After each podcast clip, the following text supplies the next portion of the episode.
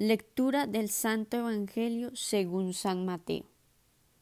Por eso os digo, no andéis preocupados por vuestra vida, pensando qué comeréis, ni por vuestro cuerpo, discurriendo con qué os vestiréis. ¿No vale más la vida que el alimento, y el cuerpo más que el vestido?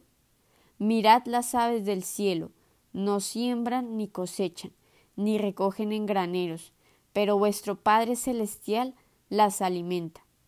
¿No valéis vosotros más que ellas? Palabra del Señor.